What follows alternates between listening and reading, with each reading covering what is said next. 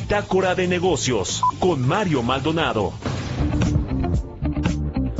Y bien, pues ya le comentaba sobre este asunto de la desatención al eh, cáncer, este pues problema de salud pandémico que, que, que, pues sí le afecta a todo, todo el mundo, pero en tanto no hay presupuesto, como por ejemplo para el INSABI o el INCAM, que se encarga precisamente eh, de estos asuntos, de seguir el, tema del cáncer en México, pues se vuelve más complicado atenderlo. Vamos a hablar de esto con Mariana Campos, coordinadora del programa de gasto público de cuentas de México Evalúa. Mariana, muy buenos días, ¿cómo te va?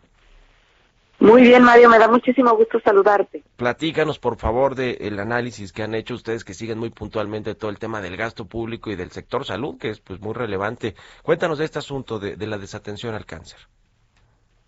Claro que sí, Mario. Bueno, pues primero que nada decirte que eh, es, es, yo creo que es una bomba de tiempo en nuestro país, porque eh, pues desde 2020 cayó de manera importante la desatención a esta eh, enfermedad que lamentablemente ocupa el tercer lugar de causa de muerte en México.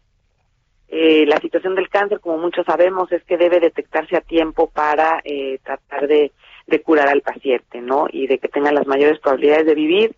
Un dato importante antes de comenzar con los datos del presupuesto es que en el mundo eh, aproximadamente el 36% de las muertes por esta enfermedad son prevenibles.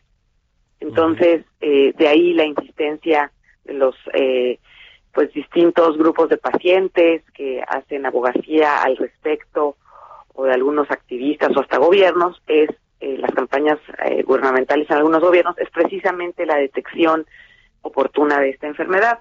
Entonces, pues esto nos lleva a preocuparnos en México porque pues ha caído de manera muy muy importante la consulta al cáncer y también eh, pues obviamente los dineros asociados a, a esta enfermedad. Eso es, eso es algo de lo que eh, nos llegó a hacer esta nota. Y lo que ha sucedido en México es que aproximadamente en, pues, eh, bueno, otra cosa es que no tenemos información actualizada 2022, pero con datos de 2020 pudimos obtener, pues, algunas métricas, Mario, y pues al tomar básicamente los, los análisis tenemos que el Instituto Nacional de Cancerología aquí en México presenta una caída de 37% eh, menos gasto y está reflejando, digamos, su peor nivel desde 2010.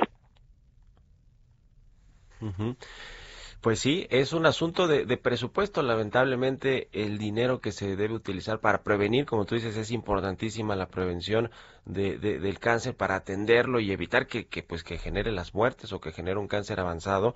Pero también, pues ya quienes tienen ese problema, lamentablemente de salud, pues que se atienda con recursos públicos, porque además de todo es carísimo eh, el, tratamiento de esta, de, de casi cualquier tipo de cáncer eh, en el sector privado, por supuesto, pero también lo es para el gobierno, los sectores públicos, ¿no, ¿no Mariana?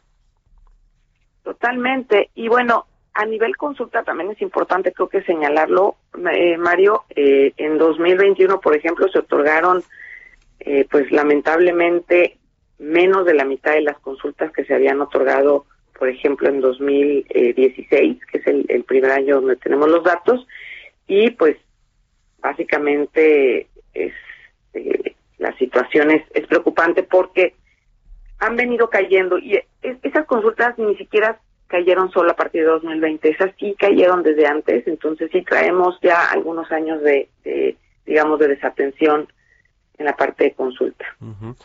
Pues ahí está el tema. Muchas gracias, Mariana Campos, como siempre, por tu participación aquí en el Heraldo Radio y muy buenos días. ¿De qué, Mario? Hasta luego. Que estés muy bien, hasta luego. A propósito de este tema, hoy en el Universal publican una entrevista interesante con Hugo de la Peña, a quien le dicen el zar del combate a los males oncológicos en el Reino Unido. Es un mexicano que participa ya en, en varias investigaciones interesantes, importantísimas para combatir el cáncer. Échale un ojo, ahí está en el Universal. Vamos a hacer una pausa y ya regresamos. En un momento continuamos con la información más relevante